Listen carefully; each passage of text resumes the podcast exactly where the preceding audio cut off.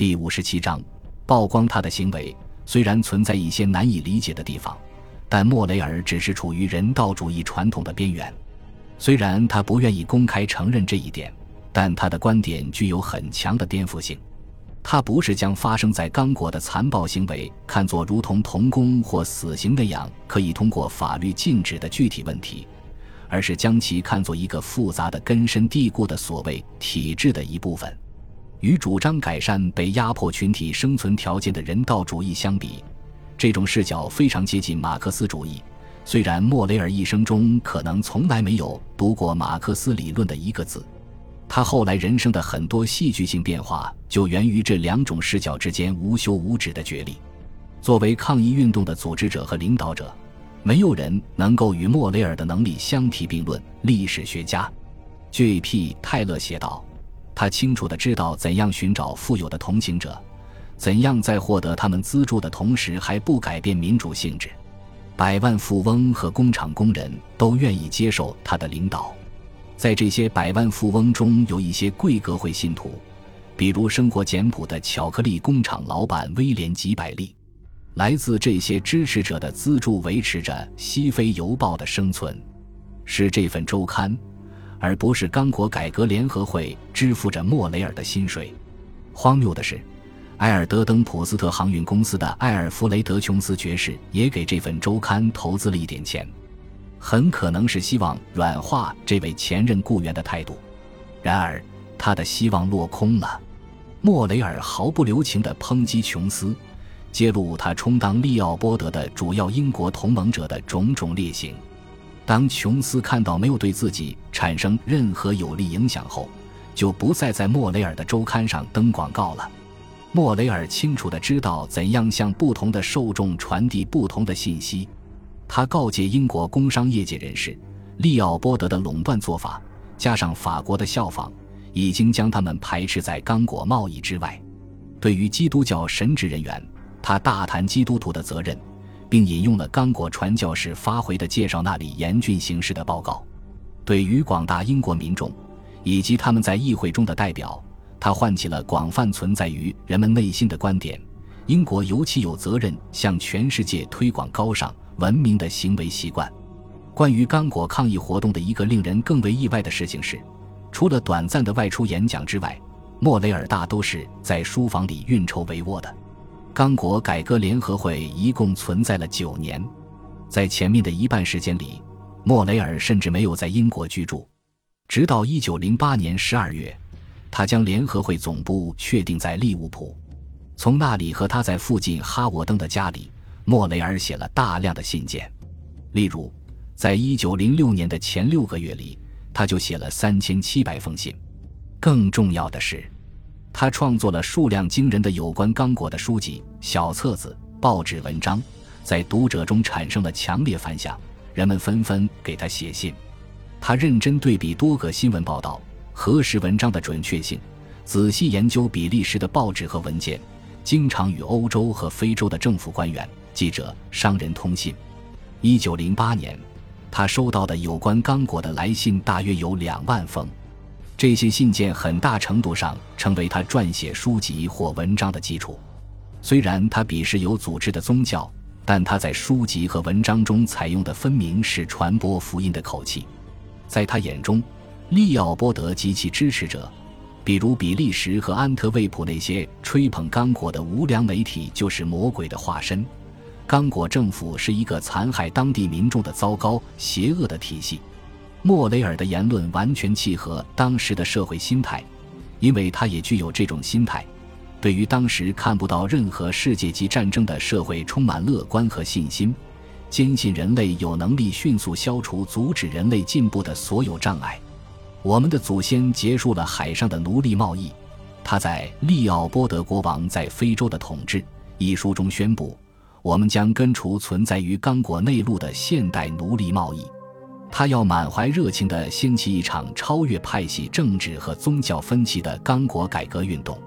在针对重大事件的集会上，受邀上台讲话的往往有三大政党的国会代表、英国国教和其他教会的神职人员，以及社会上层人物、市长和其他社会要人。他了解该怎样为活动造势。在举行针对刚果的区域性抗议集会的前一天下午，要邀请市长。当地各界要人在市政厅开会，晚上市长往往要受邀上台讲话。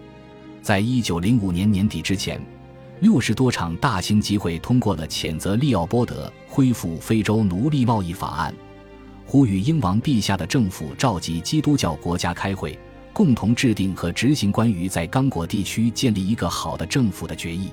在利物浦，与会者坐满了听众席上将近三千个座位之外。还挤满了相邻的两个大厅，在类似的大型集会上，“可耻，可耻”的呼声响遍了英格兰和苏格兰。莫雷尔能够出色地运用当时所有的媒体形式，他尤其擅长使用照片。几乎每场针对刚果的抗议集会，最重要的部分都是放映幻灯片，里面有大约六十张利奥波德统治下刚果村民的照片。其中五六张照片展示的是被砍掉手的村民以及被砍下来的手。最后，通过集会和媒体，这些照片进入了数百万人的视线，成为任何宣传机构都无法反驳的证据。幻灯片中还有各种图表，估算了利奥波德从刚果榨取的利润。幻灯片中甚至还有诗歌，虽然艺术性差一点，但激情弥补了这一不足。推动利奥波德的不是正义的事业、宗教信仰，也不是血统不纯导致的愚蠢。他目光冷酷，纵犬狂撕乱咬，只是为了让他的保险箱装满黄金。时光啊，让香料涂师使其不朽吧。诗人啊，不要忘记他的恶行，让我们呼喊他的名字，曝光他的行为。曝光利奥波德的行为，意味着莫雷尔必须将新闻业的同行动员起来。英国所有知名杂志和报纸的编辑，他几乎都认识。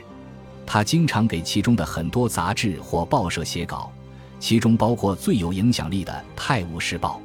当编辑们需要派一位记者前往比利时或刚果时，莫雷尔总能给他们推荐一个合适的人选。他后来乐不可支地声称，他策划搞垮了一个。《泰晤士报》驻比利时的通讯员，因为莫雷尔觉得该通讯员和利奥波德走得太近。他还经常给同情刚果抗议活动的比利时报社提供信息。当美国著名记者理查德·哈丁·戴维斯被《矿工》杂志派往非洲时，莫雷尔就向他提供了有关刚果的最新信息。这些信息在戴维斯后来的文章里派上了用场。在凯斯门特工作报告强有力的支持下，莫雷尔掀起的跨国抗议浪潮登上了全世界的报纸版面。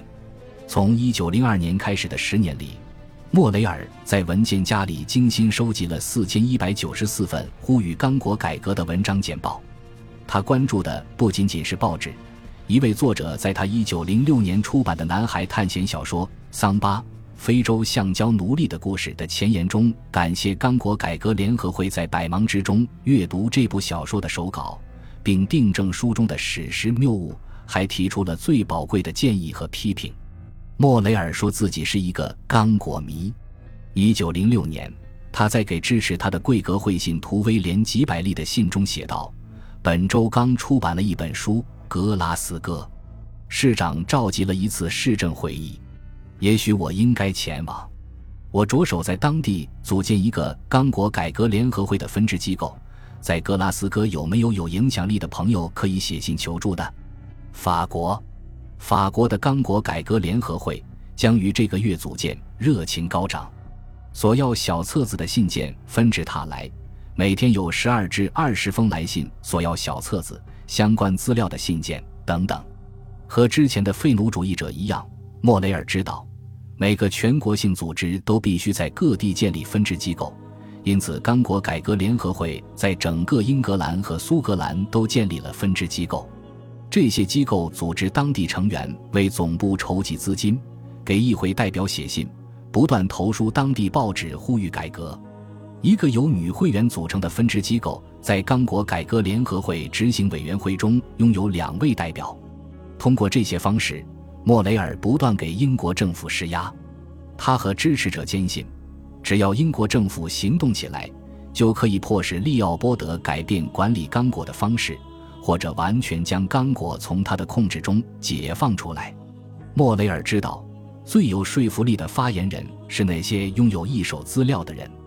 从1906年开始，从刚果回国的浸信会传教士约翰·哈里斯牧师和妻子爱丽丝·西里·哈里斯，他带回来的照片，莫雷尔几乎都用过。开始将他们的全部时间投入联合会中。哈里斯夫妇和莫雷尔一样，对联合会的工作充满热情。在夫妇俩为联合会工作的头两年里，他们单独或一同在六百多次公开集会上发表演讲。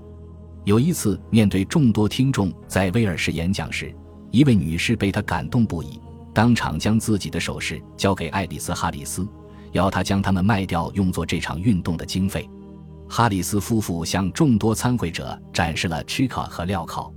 他们在英格兰各地带领教堂会众唱一首有关刚果礼拜天的圣歌。他向惊讶不已的听众讲述了他们亲身经历的一件事。后来，约翰·哈里斯将这一经历付诸文字。